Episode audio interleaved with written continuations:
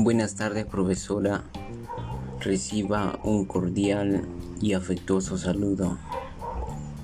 Mi nombre es Vilder Rojas Castro, del tercer grado B. Voy a comentar de la lectura El árbol de la esperanza y el propósito del mismo. Los personajes son Cadra, su mamá, su tío, sus amigos y los ancianos de la aldea. Algunas cualidades de, de Cadra es que es una niña muy inteligente, obediente y responsable. Los hechos principales son, el tío de Cadra le regala un pequeño árbol. Sus amigos sembraron las semillas en sus patios traseros. El patio trasero de cada casa del pueblo tenía ahora uno o más árboles. El árbol de Cadra había cambiado su pueblo en un oasis.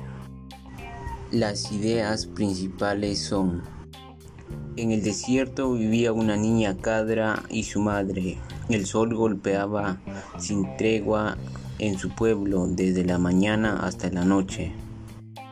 La mamá de Cadra temía que recibiera un golpe de calor si pasaba la tarde afuera. Cadra recibe la visita de su tío. Su tío le regala un pequeño árbol en una olla.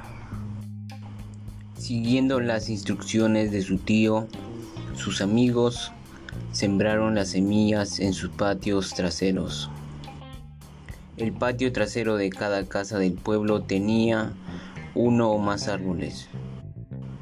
Cadra ya no podía ver las onduladas arenas del desierto. Su árbol de cadra había cambiado su pueblo en un oasis.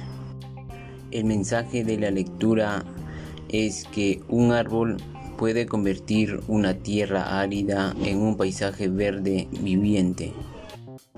A mí me pareció una lectura muy hermosa porque narra de cómo un árbol puede cambiar el paisaje de puede cambiar el paisaje de un pueblo.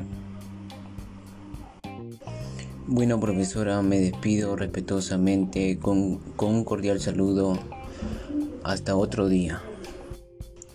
Mi mensaje de reflexión es, siembre un árbol y motiva a los demás a sembrar un árbol, y tu pueblo dejará de ser un desierto a convertirse en un oasis.